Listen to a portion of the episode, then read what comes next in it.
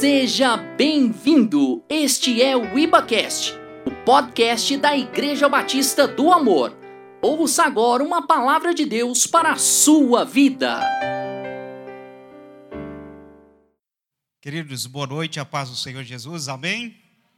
Glória a Deus. Me sinto honrado mais uma vez de poder estar trazendo uma palavra aqui no ministério, né, na Iba, na Iba Santa Mônica vendo a carinha dos irmãos, ao qual já estava com saudades.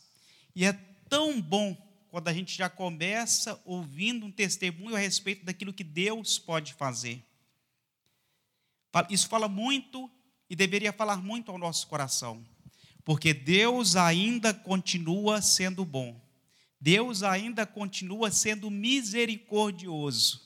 Deus ainda continua sendo galardoador. Ele é presenteador.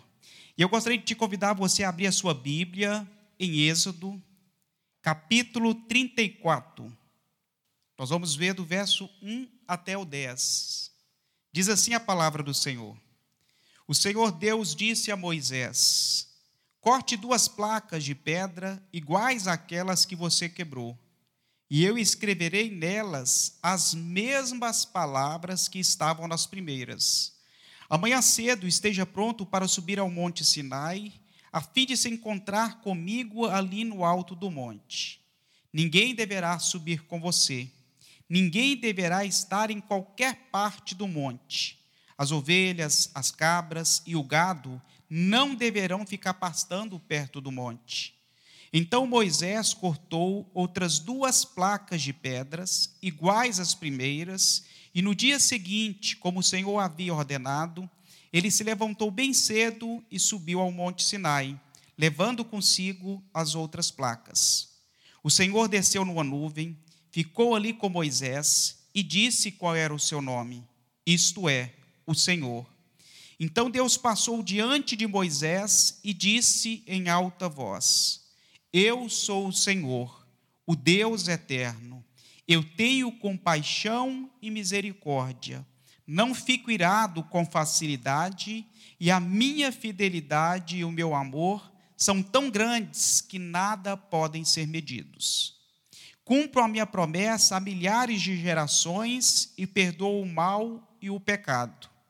Porém, não deixo de castigar os seus filhos até os netos, os bisnetos e os trisnetos pelos pecados dos pais Moisés se ajoelhou, encostou o rosto no chão e adorou a Deus. Ele disse: Ó oh Senhor, se estás de fato contente comigo, eu te peço que vá conosco. Este povo é teimoso, mas perdoa o nosso pecado e a nossa maldade e aceita-nos como teu povo. Verso 10: O Senhor disse a Moisés: eu estou fazendo agora uma aliança com o seu povo. Na presença dele farei maravilhas como nunca foram feitas em toda a terra e em uma e nenhuma nação. Amém? Gostaria que você curvasse a sua cabeça por um instante, nós vamos orar mais um pouco. Senhor Deus, a tua palavra foi lida, ó Pai. E nós queremos, ó Deus, que o Espírito Santo de Deus possa trazer a revelação daquilo que o Senhor quer falar conosco nesta noite. Te damos total liberdade para agir em nós e através de nós. É isso que nós te pedimos e já te agradecemos, em nome de Jesus. Amém. A Bíblia conta a história de Moisés e como Deus se revelou a, a Moisés através de uma sarça ardente. E logo depois Deus chamou Moisés para que conduzisse o povo, para tirar o povo do Egito, para levar à terra, terra prometida. Só que Moisés se preparou cerca de 40 dias de jejum para que pudesse subir até o Monte Sinai e ali ter um encontro com Deus. Ele iria receber algo das mãos de Deus, algo que era muito precioso. E aí eu te pergunto, meu irmão, minha irmã, você que me assiste pela internet, quantos de vocês gostam de receber um presente? Eu amo receber um presente. E o mais engraçado é que hoje, ao chegar nesse culto, eu já fui presenteado. Não somente porque a presença do Senhor está neste lugar, mas eu fui presenteado com algo que eu gosto muito. Eu ganhei um bolo E aí alguns irmãos até me indagaram e perguntaram: mas por que você ganhou um bolo? Quem te presenteou sabia que você vinha? Com certeza não, mas Deus sabia que eu estaria aqui nessa noite. E aí eu gosto de receber um presente e ganhei um presente. E ali Deus deu um presente para Moisés. Deus escreveu em duas tábuas de pedra a lei que seria uma aliança com o seu povo.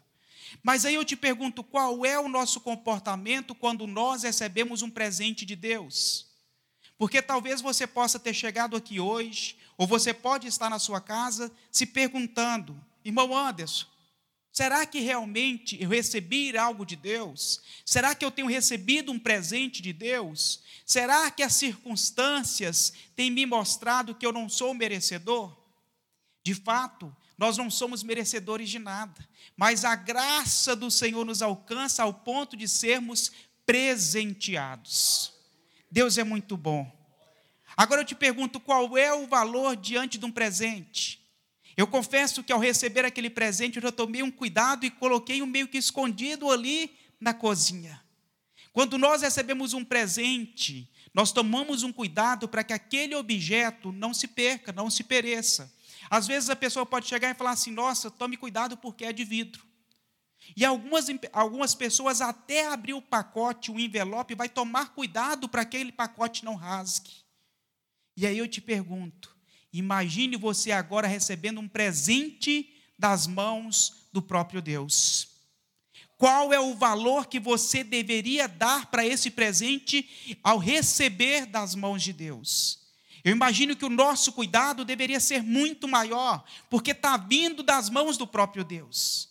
E aí, nesse versículo, né, nesse capítulo, nós vemos de 34, qual foi a conduta de Moisés ao receber uma lei, um presente das mãos de Deus? Ele havia se preparado, ele havia se consagrado, mas a sua conduta não foi a esperada. Então nós devemos vigiar e prestar atenção nas nossas atitudes quando nós recebemos algo de Deus. Aquilo que Moisés recebeu das mãos de Deus era algo de valor inestimável. Até então, nenhum homem havia recebido das, próprias mãos de Deus algo tão concreto como símbolo de uma aliança. E aí eu te pergunto: imagina você hoje se nós tivéssemos acesso a essas tábuas, se essas tábuas tivessem sido preservadas, estivessem guardadas. Porque é fato que todo artefato histórico, todo artefato que conta uma história, ele acaba trazendo consigo um valor. Agora imagine isso para nós cristãos, algo tão concreto e escrito pelas próprias mãos de Deus. Algo seria tão valioso. O que, que eu quero te dizer com isso? Dependendo daquilo que nós temos, nós devemos tomar maior ou menor cuidado. E quando se trata das coisas de Deus, todo cuidado deve ser dispensado. Todo cuidado deve ser depositado, porque antes de tudo é um presente de Deus para nós. E aí você pode se perguntar, irmão Anderson, Será que eu, eu sou sem sorte? Algumas pessoas se consideram sem sorte. Meu irmão, deixa de falar uma verdade. Você tem sorte, você é sortudo, você tem o maior presente que um homem poderia receber de Deus. Nós fomos chamados e amados por Deus desde o início da criação. O maior presente que um homem ou uma mulher pode receber de Deus é a condição de ser chamado filho de Deus. Não existe nada que se compara a esse presente. O meu bolo não se compara a esse presente. Ser chamado filho de Deus. Em Efésios 1:4 diz assim: Antes da criação do mundo, Deus nos já havia escolhido para sermos dele por meio da nossa união em Cristo, a fim de pertencermos somente a Deus e nos apresentarmos diante dele sem culpa. Por causa do seu amor por nós, Deus já havia resolvido que nos tornaria seus filhos por meio de Jesus Cristo, pois este era o seu prazer e a sua vontade. E aí eu te pergunto: o que Deus tem colocado em Suas mãos? O que Deus tem te presenteado? Devemos olhar para a vida como um presente. Devemos olhar para as nossas famílias como um presente. Devemos olhar para o nosso trabalho como um presente de Deus. Devemos olhar para a nossa saúde como um presente de Deus. Porque Deus é presenteador. Mas como você tem cuidado dos presentes que Deus tem colocado em suas mãos? É isso que vai fazer toda a diferença. Porque a partir do momento que eu me vejo como recebedor de algo que Deus me deu, eu tenho que cuidar. Nós somos responsáveis por aquilo que recebemos de Deus. O dom da vida, a saúde, o trabalho, nós somos dispenseiros do Senhor. E a Bíblia conta que Moisés havia se preparado 40 dias em jejum para que viesse a receber as tábuas da aliança. Mas Moisés, queridos, não foi descuidado. Moisés tomou todo o cuidado para que pudesse se aproximar de Deus e receber de Deus um presente. Mas a Bíblia nos conta que num momento de ira, Moisés colocou tudo a perder. O que que isso vem nos ensinar? Que podemos ser zelosos, cuidadosos, nos consagrarmos e nos apresentarmos a Deus e recebermos muitas coisas de Deus como presente mas basta apenas um deslize para colocarmos tudo a perder. Aquilo que Moisés havia recebido de Deus, quando Moisés olhou para aquilo que o povo estava fazendo no capítulo 32 de Êxodo, o povo estava adorando aos outros deuses, festejando, Moisés tirou. E Moisés, no ato de fúria, quebrou as tábuas da aliança as tábuas que Deus estava depositando e trazendo a lei para o seu povo. E aí eu te pergunto, qual é o cuidado que nós devemos tomar? O que afetou Moisés não foi o seu descuido, foi o comportamento das pessoas em relação ao que ele não esperava. O que nos afeta, o que nos faz realmente mudarmos, são geralmente os comportamentos das pessoas que estão às nossas voltas. E eu te pergunto, num relacionamento, como que isso se daria? O casal está vivendo em paz, está tudo muito tranquilo, mas basta um descuido e um momento de ira. Basta apenas uma, uma toalha molhada jogada em cima da cama, de maneira repetida, e a ira se desperta. E aí você pode argumentar e falar: Eu já te disse, eu falei, não repita mais isso, eu não concordo com isso, desse jeito não dá, eu não sou a sua empregada. E começa-se uma discussão por causa de um comportamento, por causa de uma situação. Você quer ver realmente uma pessoa, às vezes está ali em paz, dirigindo tranquila, e geralmente leva uma freada ou uma manobra brusca na sua frente. Você vai ao desespero. E se você realmente não tiver em vigilância, você acaba irando contra aquela pessoa, proferindo palavras que não deveria. E aí eu te pergunto: se somos um presente, se temos recebido um presente de Deus, se a família é um presente de Deus, eu não deveria cuidar, eu não deveria zelar? Eu não deveria tomar cuidado com o comportamento do outro para que este comportamento não interfira nas minhas decisões? Claro que sim. Eu deveria tomar todo o cuidado, porque é um presente dado pelas mãos de Deus. E aí eu deveria estar mais vigilante. E às vezes eu te pergunto: se sua família é um presente de Deus, qual tem sido o seu comportamento? Porque basta uma palavra e às vezes você está regando, cuidando do seu filho, da sua esposa, com toda atenção e carinho que eles merecem, mas basta uma palavra fora de um contexto para suscitar uma ira. Às vezes você está cuidando do seu filho e de repente você vira e fala: Você não vale nada. Basta essa palavra para ela ser guardada no coração daquela criança e ela crescer com amargura. E às vezes o pai ou a mãe durante todo o decorrer da sua vida, sempre cuidou, sempre zelou, sempre educou, mas bastou uma atitude precipitada, um descuido, um comportamento não esperado para que aquela situação mudasse. Agora, no plano espiritual, o que que isso tem a ver? Essas histórias, o fato que eu estou te contando, o que que isso tem a ver? Tem a ver que por mais que nós nos consagremos, por mais que nós estejamos preparados, por mais que a gente se aproxime de Deus, Deus espera que o nosso comportamento seja adequado diante daquilo que Ele tem nos dado. Mas quantos aqui gostam de boas novas? Alguns gostam, glória a Deus por isso. Eu amo boas novas. E a boa nova que eu tenho para você nessa noite é que Deus é um Deus de recomeço. Deus é um Deus de oportunidades. Deus ama um recomeço. Diferentemente de nós que olhamos para o comportamento e baseamos ou, ou colocamos, acreditamos quantas vezes iremos perdoar, Deus sempre nos perdoa. E a justiça de Deus, eu estava comentando com o pastor esses dias, a justiça de Deus é tão maravilhosa que Deus olha para nós uma vez que nós nos arrependemos, como se nós nunca houvéssemos pecado.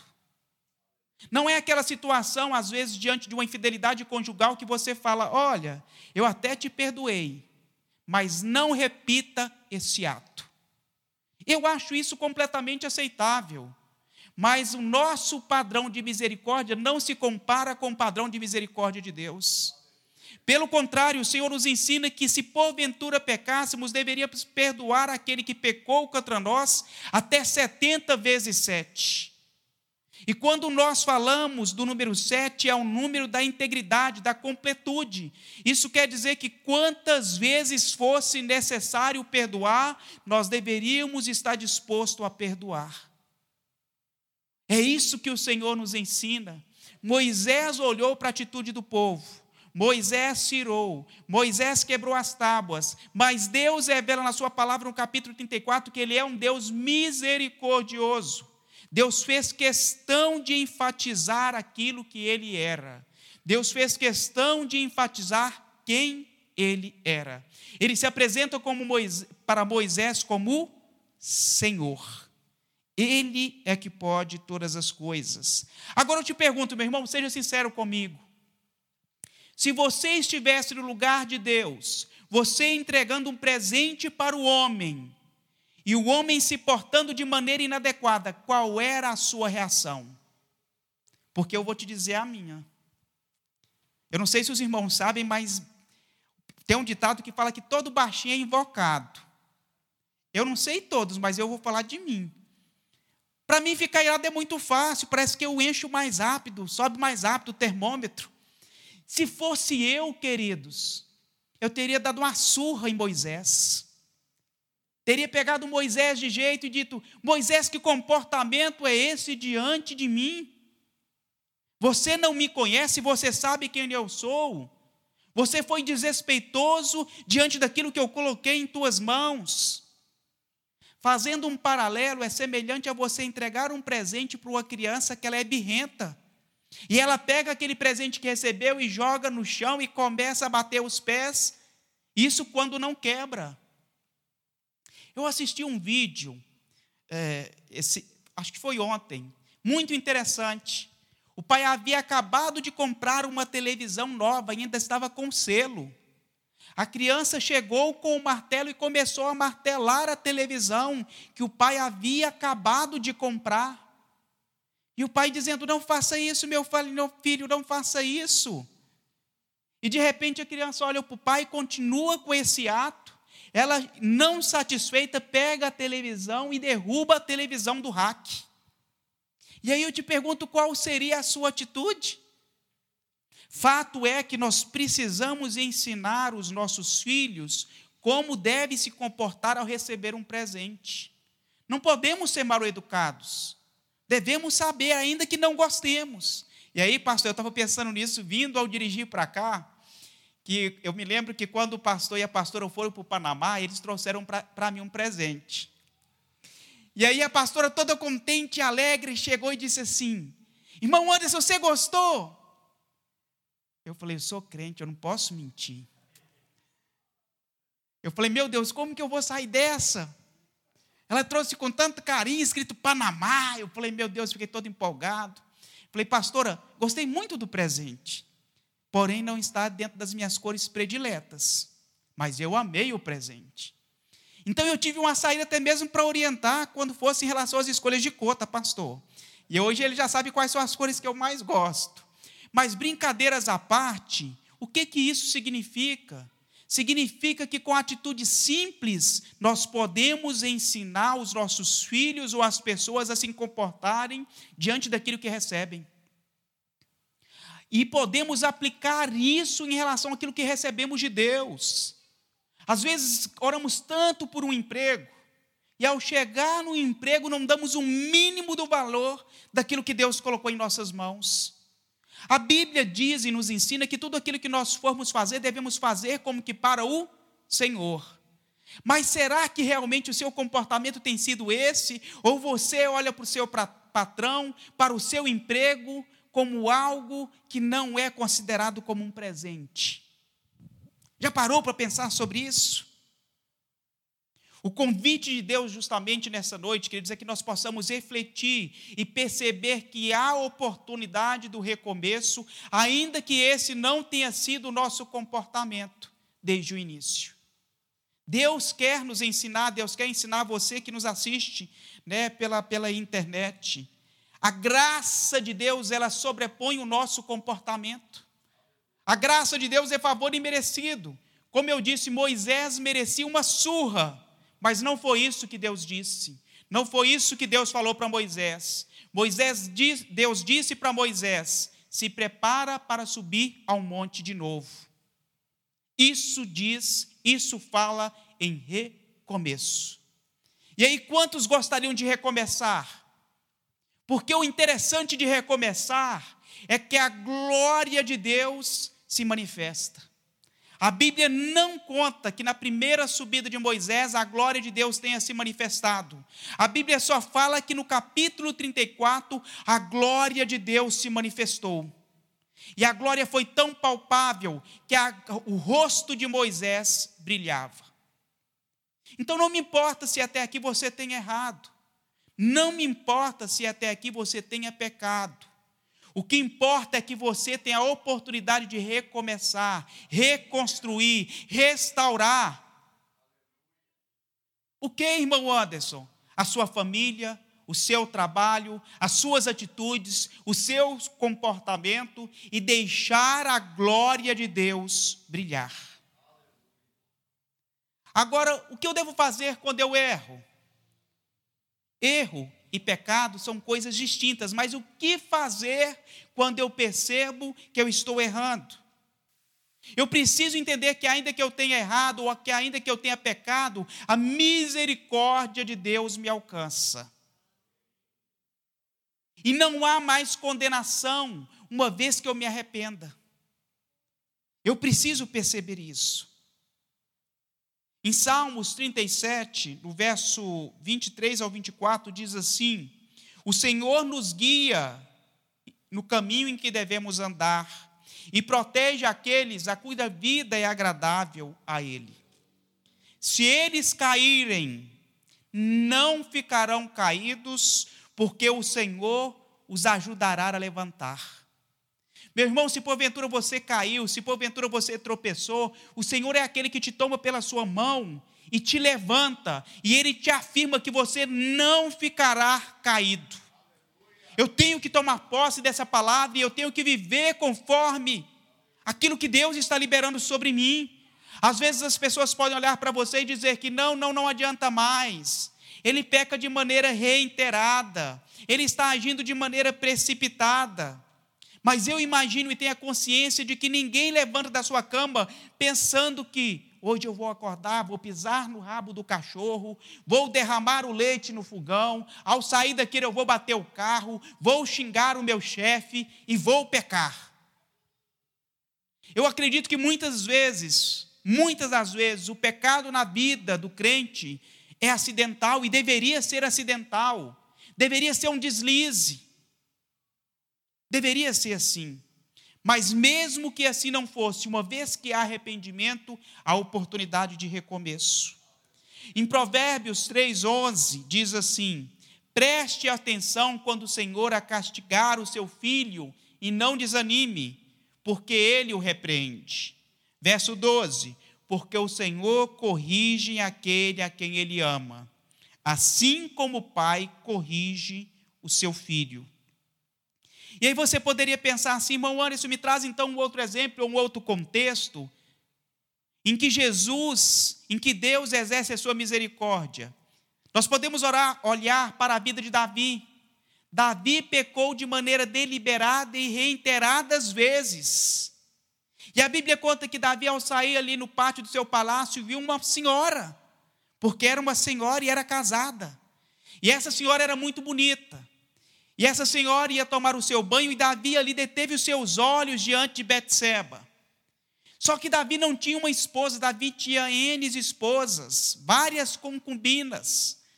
Não justificava Davi olhar para a esposa de um homem casado que era, por sinal, amigo de Davi. E Davi foi descuidado e manteve o seu olhar naquela mulher. E começou a desejar aquela mulher. E aí nós sabemos o que aconteceu. Davi cometeu adultério com Betseba. Não bastando isso, o que Davi faz? Tenta encobrir o seu erro e manda matar o seu amigo de arma, tentando encobrir o seu pecado. Essa não é a atitude que Deus espera de nós. Para que haja arrependimento, o Senhor nos mostra que deve haver o reconhecimento do erro. Em Lucas, a palavra nos ensina que Jesus não veio para curar aqueles que se acham sarados. Jesus veio para curar aqueles que se consideravam como enfermos. Porque aquele que reconhece que não precisa de cura, que necessidade há? Se eu olho para mim mesmo e vejo que estou curado, por que precisar de um médico? Agora, se eu me vejo percebedor, carente de uma cura, eu vou procurar aquele a quem pode curar. Então é muito melhor nós nos analisarmos e pensarmos que eu preciso perdão. Eu preciso desse que perdoa.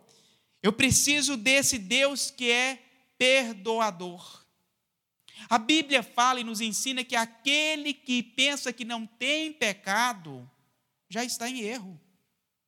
Então é muito melhor você fazer uma análise e dizer: Senhor, eu não sei como está, mas se porventura estiver, me ajude a perceber aonde eu estou errando ou pecando e me perdoe. Mas o que, que a Bíblia nos ensina? Que existe disposição. Vou olhar para a hora, irmãos, senão eu me empolgo. a Bíblia nos ensina que deve haver uma disposição do nosso coração em nos arrependermos. Davi foi considerado, vamos colocar assim, como um dos maiores pecadores. Porque a Bíblia conta muitas histórias das ações de Davi, mas ao mesmo tempo foi um homem ao qual a Bíblia fala que foi chamado o homem segundo o coração de Deus. Na mesma facilidade que Davi tinha para poder pecar, Davi tinha para poder se arrepender, reconhecer os seus erros e dizer: Senhor, me perdoe. Mas isso nos indica que todo pecado ou toda atitude traz consigo uma consequência por mais que nós sejamos perdoados. Um outro exemplo que eu posso trazer para você nessa noite foi a história de Pedro. Pedro teve a oportunidade de recomeçar com Jesus. E o mais lindo dessa história é que Jesus não reputa, não traz sobre nós baseados nas nossas escolhas. Jesus adverti, tinha advertido para Pedro que ele iria negá-lo por três vezes. E Pedro, meio que desconfiado daquela atitude, disse: Não, não, Senhor, eu não vou fazer isso. E Jesus afirmou: Sim, Pedro, você vai fazer isso. E antes que o galo cante por três vezes, você me negará. O problema é que às vezes não levamos em conta aquilo que Deus está falando conosco ou o que Deus está dizendo através da Sua palavra. E Pedro não considerou aquilo que Jesus estava dizendo. E ali, realmente, o galo cantou. O símbolo foi dado pelos romanos. E ali Pedro percebeu que havia negado Jesus. Mas a misericórdia de Deus é tão grandiosa que ela nos alcança. E logo depois a Bíblia vai contar que Pedro, no momento futuro, foi considerado como patrono chamado por Deus para ser patrono da igreja. cuidar do rebanho precioso do Senhor. Agora eu te pergunto: como confiar em um homem que num primeiro momento te, te nega? Como confiar, como depositar a confiança em um nome que te nega, um homem que te nega? Jesus era especialista em confiar.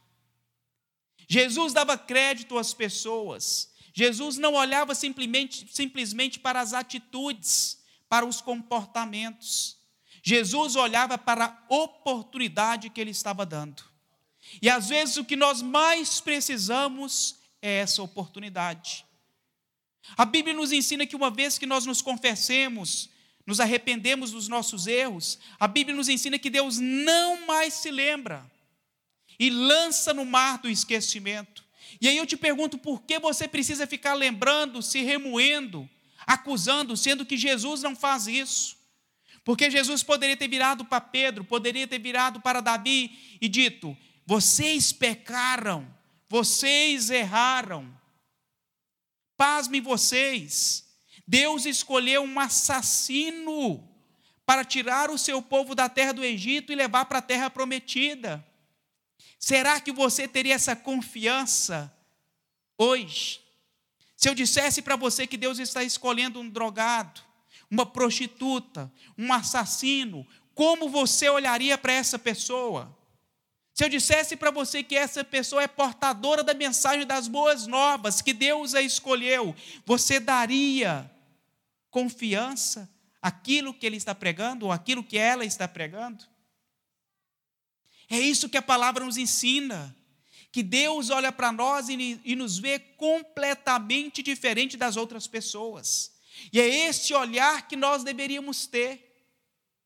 Deus olhou para Davi, Deus olhou para Moisés, Deus deu a oportunidade do recomeço e dizendo: Moisés, você se ira contra o povo, dizendo que esse povo está pecando, mas você se esquece que você matou um egípcio e que você fugiu e ficou escondido. Mas eu não te imputo esse assassinato, pelo contrário, eu te perdoo. Sobe de novo ao monte que eu vou te entregar novas leis. A oportunidade do recomeço sem ser imputado o seu passado. A mensagem que eu tenho para você é que não importa, meu irmão, minha irmã, como você tem caminhado até aqui às 8h45. Não me importa. O que importa para Deus é a decisão que você toma nesse instante de querer recomeçar, de querer a ajuda de Deus para fazer tudo diferente conforme a vontade do Senhor. E aí eu gostaria de trazer para você três princípios que são necessários para quem deseja recomeçar. Mas eu gostaria que você declarasse comigo num ato de fé, dizendo assim: Senhor, eu desejo nessa noite recomeçar. Eu quero uma nova oportunidade. Amém. Queridos, isso é uma profissão de fé. Todas as vezes que nós repetimos aquilo que nós queremos é semelhante àquilo que o Sérgio contou em relação ao testemunho do filho dele. Meu filho, o que você quer? Papai, eu quero ser curado. O problema é que às vezes nós não pedimos para Deus restauração, não pedimos para Deus uma nova oportunidade. E é isso que nós devemos pedir, Senhor, me dá uma oportunidade de ser diferente, de ter um novo comportamento, de ter um novo caráter, de ter uma nova atitude. E Deus nos dá. Aqueles que já me conhecem há mais tempo, eu vou contar um breve testemunho. Eu me lembro que eu estava passando uma fase muito difícil e eu passei, fiquei dois anos desempregado. E lutando e batalhando, o Senhor falou: busca primeiro o meu reino e a sua justiça e todas as coisas serão acrescentadas. Eu falava, Senhor, mas não é isso que eu tenho feito? Ele falava, não. Você confia nos homens, você confia no seu currículo, você confia na sua capacidade e na sua intelectualidade. Eu já tinha duas especializações. Fui bolsista, classificado por N vezes como o melhor aluno da, da faculdade de Direito. E aí eu falava, Senhor, de que isso me basta. De que isso me basta. E nada contra, irmãos. Eu já me deparei com limpando o chão já formado. Eu falava, Senhor, o que eu preciso? Ele falava, você precisa confiar em mim. Eu falava, Senhor, o meu currículo é bom. Ele falou: Não estou te perguntando se o seu currículo é bom, estou te falando que você deve buscar primeiro o reino e a sua justiça. Eu falei: Tudo bem, Senhor, é isso que eu vou fazer. Então eu vou confiar no Senhor. E ali, dia após dia, a minha mente tentava dizer o contrário, dizendo que você precisa dar um empurrãozinho para Deus. Você não pode ficar simplesmente parado. Só que eu não estava parado, eu estava confiando. E eu tentava dizer assim: hoje eu vou ligar para alguém, hoje eu vou tentar fazer um network, hoje eu vou tentar estabelecer um contato. E o Espírito Santo me lembrava e dizia assim: Você não disse que ia confiar? E aí eu voltava. De novo, eu falei: Tá certo, Deus, é isso mesmo. Eu disse que eu iria confiar, eu disse que eu iria descansar, e é isso que eu vou fazer. E o pastor lembra muito disso, a Daniela, o Marcos, que estavam ali atrás. Eu pude experimentar da glória de Deus. E ali um belo dia, eu conversando com o Senhor também, ele falou assim: O que você quer? Eu falava, Senhor, eu quero passar num concurso. Eu acho que vai ser muito bom para mim. E havia estabelecido que deveria ser o próximo de São Paulo, no máximo interior, ou então em Goiânia. Mas o meu coração estava em Uberlândia. Eu aprendi a amar Uberlândia, eu não amava essa cidade, pelo contrário. Toda vez que eu podia defamar essa terra, eu difamava. Eu falava, meu Deus, que povo é esse? Eu saí da capital de Belo Horizonte, lá nós tínhamos liberdade, por mais que morássemos em apartamento, todo mundo conversava com todo mundo.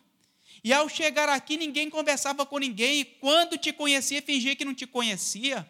Eu falava, Senhor, que povo é esse? Eu não estou entendendo. Eu falei, meu Deus, para que, que o Senhor me trouxe para cá? Querendo voltar para Belo Horizonte. E ali uma vez eu fui levado e ensinado o seguinte: abra o seu coração para Deus e disso daquilo que você quer. Eu falava, meu Deus, eu aprendi a amar Uberlândia, aprendi a amar a minha igreja, aprendi a amar os meus pastores. Meu Deus, eu gostaria, se fosse possível, de permanecer aqui nessa terra. E eu me lembro uma vez, pastor Ricardo, que eu já me aproximei da pastora Ana e falei assim: Pastor, eu estou pensando em fazer um concurso e vou fazer para fora. E ali a pastora, num ato de sabedoria, ela falou assim: Eu achei que ela ia tentar me segurar, viu, irmãos. Falou: Não, querido, vamos orar, você vai ficar aqui. Ela falou: É isso mesmo, irmão. Nossa, glória a Deus, eu me senti, irmãos. Falei: Como assim? A pastora está abrindo mão de sua ovelha? Eu falei: Amém, Jesus. E ali eu pensei, queridos, e voltei para o Senhor e disse: Senhor, eu gostaria muito disso, eu gostaria de ficar em Uberlândia. E o Senhor olhou e viu que isso não era ruim, que era aceitável. E aí, queridos, vai ficar para um outro culto, uma outra pregação. O milagre aconteceu, mas foi necessário que eu confiasse. Por que, que eu estou te dizendo isso? Porque se Moisés subisse ao monte sem confiar naquilo que Deus iria fazer, ele não teria subido novamente. Porque a primeira vez que Moisés subiu ao monte, Moisés subiu de mãos vazias. Moisés subiu de mãos vazias, Moisés apenas jejuou, se preparou e subiu ao monte. Só que agora, na segunda vez, Moisés teria que subir com as pedras. Ele teria que subir com pedras. E o Monte Sinai tem 2.285 metros de altitude, o que leva aproximadamente três horas de subida. Eu não sei você, mas eu sei que eu não aguentaria. No preparo físico que eu tenho hoje, eu não aguentaria, queridos. Eu subo uma escada já canso. Agora imagina você, Moisés, tendo que subir por três horas com pedras. A oportunidade do recomeço traz consigo um novo comportamento, mas requer de nós certas atitudes.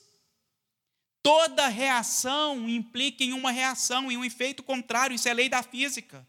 Deus não desconsidera as suas leis, nem tampouco as leis naturais. É isso que nós precisamos observar. O primeiro passo que eu preciso dar, então, queridos, é reconhecer o meu erro é reconhecer o meu pecado, é não tentar jogar para debaixo do tapete fingindo que nada aconteceu. Moisés virou para Deus e disse: Teu povo. Como assim teu povo? Quem quebrou as tábuas da lei foi Moisés. E eu estou atribuindo o comportamento do outro o meu erro. E aí eu te, vou te dizer que nós temos uma facilidade muito grande, desde o início da criação do mundo, em não aceitar os nossos erros. Em Gênesis, capítulo 3, verso 12, não precisa abrir, abrir. A Bíblia diz assim: O homem disse, Deus conversando com Adão, a Bíblia conta que eles pecaram, comeram do fruto do, é, do fruto do bem e do mal e tiveram revelação daquilo que estava acontecendo. E aí Deus, como corriqueiro, toda finalzinho de tarde, ia conversar com Adão e procura por Adão. E Adão se esconde porque percebeu que estava nu.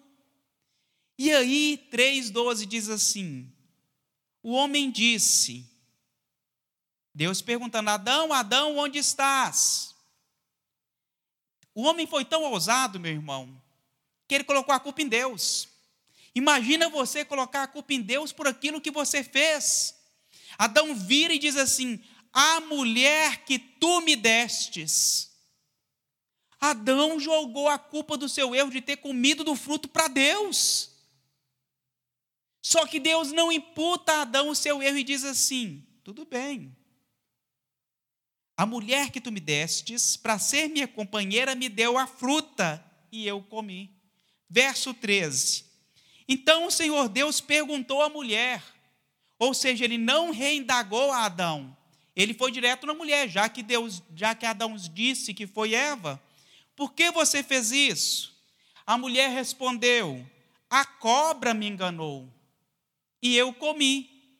Então o Senhor Deus disse à cobra: Por causa de você, você será castigado entre todos os animais, só receberá esta maldição. De hoje em diante você vai andar arrastando pelo chão e vai comer do pó da terra. O que, que isso nos ensina? que nós temos dificuldade desde o jardim do Éden em assumir os nossos erros. Isso não é algo novo, mas nós devemos aprender com isso para não apresentarmos nem tampouco atribuir a Deus a culpa. Somos livres para escolher. Às vezes você escolheu o seu cônjuge, entrou num relacionamento e diz: essa é a cruz que eu tenho que carregar, porque foi a cruz que Deus me deu. Não, Deus te deu o livre-arbítrio antes para você olhar e você escolheu. Só que você precisa entender que você precisa assumir o seu erro. O segundo passo seria assumir as responsabilidades. Perceber que todo ato traz consigo uma consequência. Nem tudo, meu irmão, tem que entrar na fatura do diabo. Você recebe o cartão de crédito. Comprar é muito bom, inclusive libera é, serotonina, que é o hormônio do prazer. Você vai lá e compra algo novo.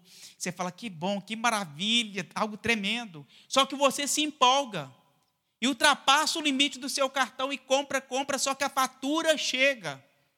E não adianta você marcar um encontro na sala pastoral e dizendo: "Pastor, eu fui enganado pelo diabo.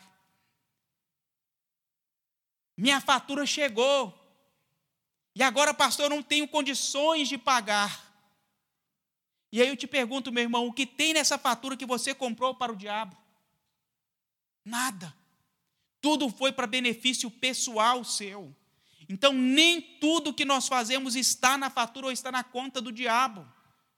Isso significa assumir as responsabilidades dos nossos atos.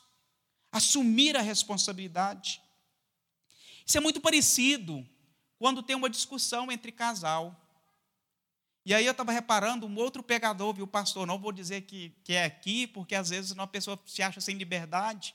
E aí esse pregador disse assim: Eu achei muito diferente um casal que foi se aconselhar comigo, aonde a mulher falava, falava, falava, falava, falava, falava, falava, algo natural, e o homem ficou calado. Ele falou: Meu Deus do céu, o pastor pensando, ele falou: Meu Deus do céu, ele não vai falar nada em sua defesa. Não é possível. E ali ela finalizou, depois de 30 minutos falando desse homem. Ele falou: Pastor, ela tem razão. Eu sou tudo isso que ela está dizendo. Quem quer um recomeço não encontra desculpas. Quem quer um recomeço busca conserto, repara as atitudes, assume as responsabilidades. Às vezes as pessoas querem que seu relacionamento, seu casamento, a sua família seja restaurada, mas não quer conversar e ver quais são as atitudes que precisam ser reparadas. Qual é o preço que precisa ser pago do relacionamento, de uma família, da valorização no local de trabalho, qual é o preço que eu preciso pagar para reparar esse ato. Quando Moisés jogou as tábuas no chão e ele teve que subir ao monte, ainda que ele estivesse cansado, ele subiu com um peso a mais. Ele subiu com as pedras que antes ele não precisava carregar. Mas Deus o perdoou, sim, Deus o perdoou. Só que Moisés fez um pedido extraordinário para Deus naquele lugar. Ele falou: Não me deixes descer daqui sem a tua glória. Ele falou: Moisés, homem algum me viu face a face, e homem nenhum pode me ver. Mas eu vou te mostrar parte da minha glória. Você vai ficar escondido nas fendas, e eu vou te cobrir com a minha mão e vou passar sobre você. A oportunidade do recomeço traz para nós a glória de Deus. Não entendi, irmãos. Posso ouvir um amém? Queridos, recomeçar, recomeçar com Deus é muito melhor, muito melhor, porque é a oportunidade da glória de Deus vir sobre nós. Se você for ler Êxodo, capítulo 32, não revela que a glória de Deus, que o rosto de Moisés brilhava, mas o capítulo 34 vai dizer que a glória de Deus foi tamanha sobre a vida de Moisés, mesmo ele tendo errado, mas recomeçando, que o rosto de Moisés brilhava, e ao descer, descer do monte, as pessoas podiam ver a glória palpável de Deus. É isso que nós devemos almejar. É isso que nós devemos querer, falar, Senhor, até aqui eu errei, até aqui eu pequei, mas eu quero recomeçar de forma que as pessoas possam olhar para mim e ver a glória do Senhor se manifestar como nunca antes. Eu quero, Deus, e eu preciso da tua glória, não me deixe descer desse monte, Senhor. Não me deixe, Deus, descer desse monte sem ver a tua glória comigo. Não me deixes, ó Deus, voltar para minha casa, para o meu lar, tentar recomeçar, Senhor, com as minhas próprias forças, porque, Senhor, não vai dar certo. Eu quero, meu Deus, ser responsável pelas minhas escolhas. Eu quero, Deus, reconhecer os meus erros, mas eu quero recomeçar. Eu quero poder subir ao monte, eu quero me consagrar, eu quero que a tua glória se manifeste como foi com Moisés. Eu quero ouvir o que o Senhor tem para poder falar comigo. A Bíblia conta a história de um homem que viveu como um fariseu, conhecedor das leis por durante muito tempo. E esse homem, eu confesso, é um dos meus autores prediletos. A Bíblia conta a história de Saulo, que virou Paulo, e, e ele também era um assassino de cristãos, perseguidor. Mas a Bíblia conta que um dia ele se encontrou com Jesus. E ao se encontrar com Jesus, a sua vida foi transformada, seus olhos foram abertos. E esse homem nunca mais foi o mesmo. Pelo contrário, ele se tornou um anunciador das boas novas de Deus. Ele assumiu os seus erros. Mas ali Deus disse que importa, Paulo, que você padeça pelo meu nome. Queridos, a vida cristã não é um mar de rosas. É escolha, é renúncia, é cruz, mas vale a pena. Com Jesus vale a pena. E Paulo escolheu. E aí eu fui entender o porquê de Paulo ter sofrido tanto. Porque importava que ele padecesse por causa do nome de Jesus. Seria muito fácil se nós pudéssemos olhar para Paulo e dizer: ele tem uma vida perfeita, ele nunca perseguiu cristãos. Foi por isso que Deus os escolheu para que escrevesse tantas cartas, tantas recomendações para as igrejas. E não foi assim. O que nós podemos perceber é que houve na vida dele arrependimento, conserto, assumiu responsabilidade, teve novos comportamentos. E Deus não atribuiu a Paulo nenhuma culpa pelo seu passado. Deus simplesmente o perdoou. Eu não sei o que você tem esperado de Deus, meu irmão, minha irmã, mas não poderia ser nada menos do que a oportunidade do recomeço. Deus não nos traz, ou Deus não nos dá amnésia. Eu tenho consciência de cada ato do meu passado. Mas Deus nos ensina que o nosso passado serve para poder nos marcar e mostrar e testemunhar a respeito do recomeço. Falamos de três personagens: Davi, Saulo, Maria Madalena. Todas, todas os personagens pecaram, mas todos recomeçaram e tiveram uma nova história. Mas o seu passado nós conhecemos, mas serviram como testemunho. Assim é a minha vida, assim é a sua vida. A Bíblia conta que Deus, novamente, Jesus encontrou com um cobrador de impostos. No bom português, um ladrão corrupto, porque ele extorquia os comerciantes. O seu nome era Zaqueu.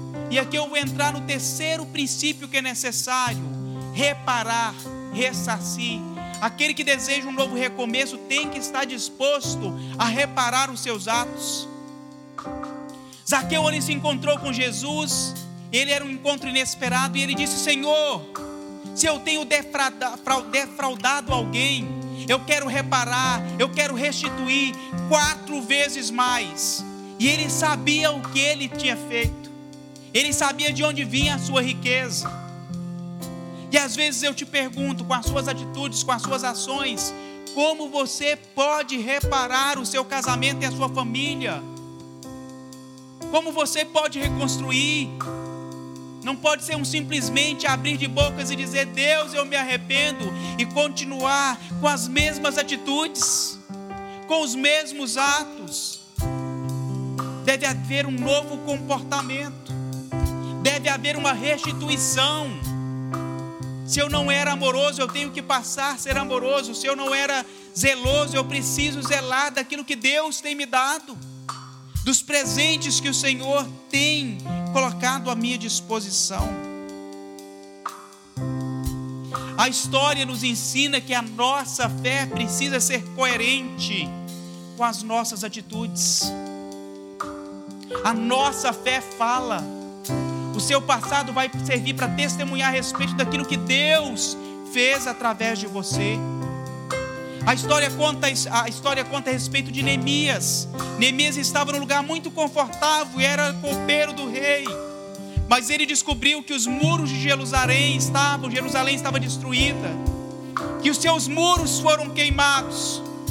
E aquilo entristeceu o coração de Neemias. E Neemias pediu para o rei liberação para que pudesse restaurar Jerusalém, pudesse restaurar os seus muros. Mas a história conta que Neemias não usou tijolos novos. A história conta que Neemias usou tijolos que estavam queimados, tijolos que estavam marcados pelo passado, porque o povo não podia esquecer daquilo que Deus tinha feito.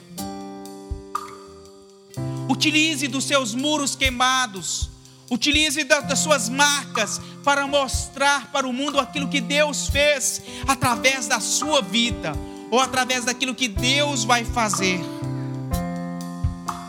O que me chama mais atenção é que, ainda que Moisés tenha errado, Moisés completou a missão.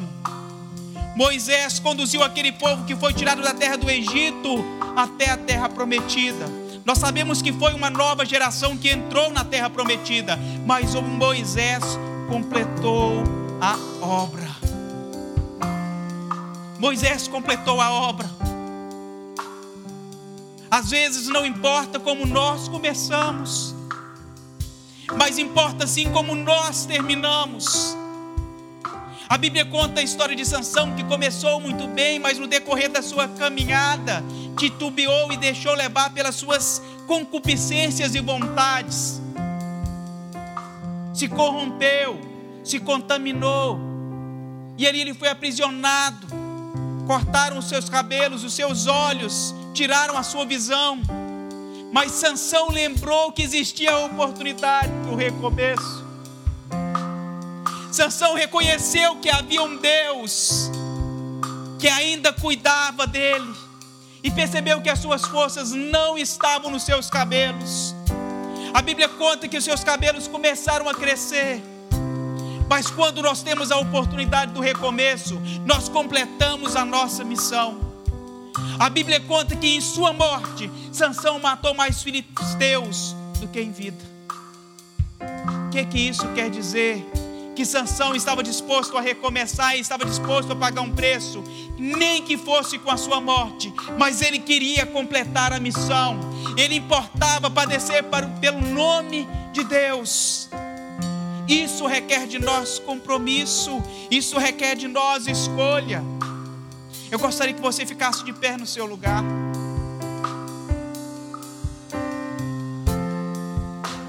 Eu gostaria que você abrisse o seu coração.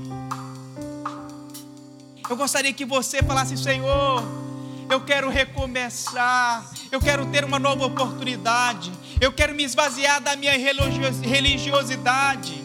Senhor, se até que eu me consagrei, se eu me separei, se eu jejuei, mas se eu fui descuidado, ó Pai, se eu agir baseado nos comportamentos dos outros, me perdoe, Senhor. Eu não quero mais agir por causa do comportamento do meu irmão, da minha irmã, do meu esposo, da minha esposa. Eu não quero mais agir diante dos comportamentos dos meus filhos, do meu patrão. Eu quero agir, ó Deus, baseado naquilo que Teu Espírito Santo já está imprimido em mim, Senhor. Eu quero recomeçar. Eu quero, Deus, completar a minha missão. Eu quero, Deus, reconhecer que o Senhor me chamou, que o Senhor me escolheu, ó Pai. É isso que eu te peço, Deus. Fala comigo, Senhor, nesta noite. Eu tomo posse, ó Deus, o teu perdão nesta noite, Pai. Aleluia, Jesus.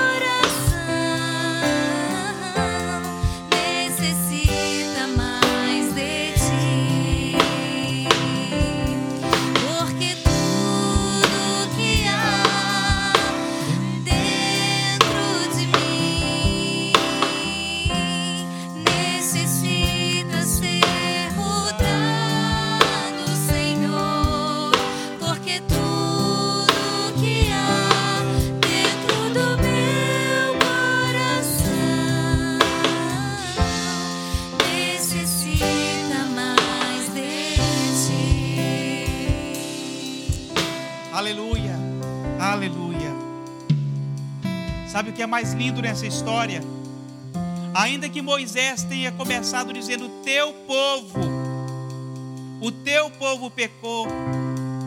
No finalzinho, Moisés dizendo que, Senhor, perdoa o nosso pecado. Perdoa, Senhor, o pecado. Moisés se identificou com seu povo. Moisés não atribuiu mais a culpa ao povo, ele se reconheceu como parte daquela nação, dizendo: perdoa os nossos pecados. Às vezes o que precisamos para recomeçar é realmente ter empatia com o outro, dizendo: não, não, nós somos um só, nós somos uma família, não é o teu pecado, não é a tua fraqueza, eu quero recomeçar com você. Às vezes o que precisamos é isso.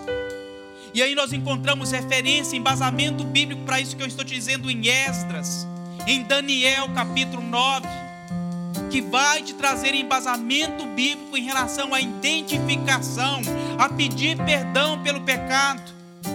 Vemos a nossa nação passando tantas dificuldades, mas te pergunto, você tem se colocado no lugar de pedir perdão a Deus pelo pecado da nossa nação? Você tem se colocado no lugar de Moisés, dizendo: Senhor, perdoa os nossos pecados, sara a nossa nação.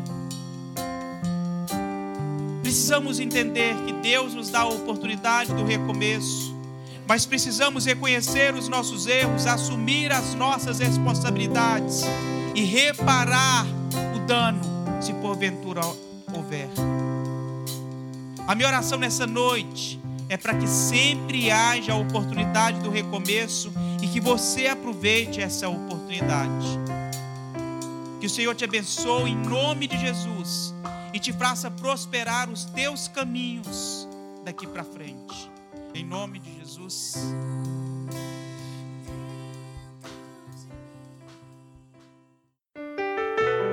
Obrigado por acessar o IbaCast. Acesse nossas redes sociais. Siga Igreja Batista do Amor. Até a próxima!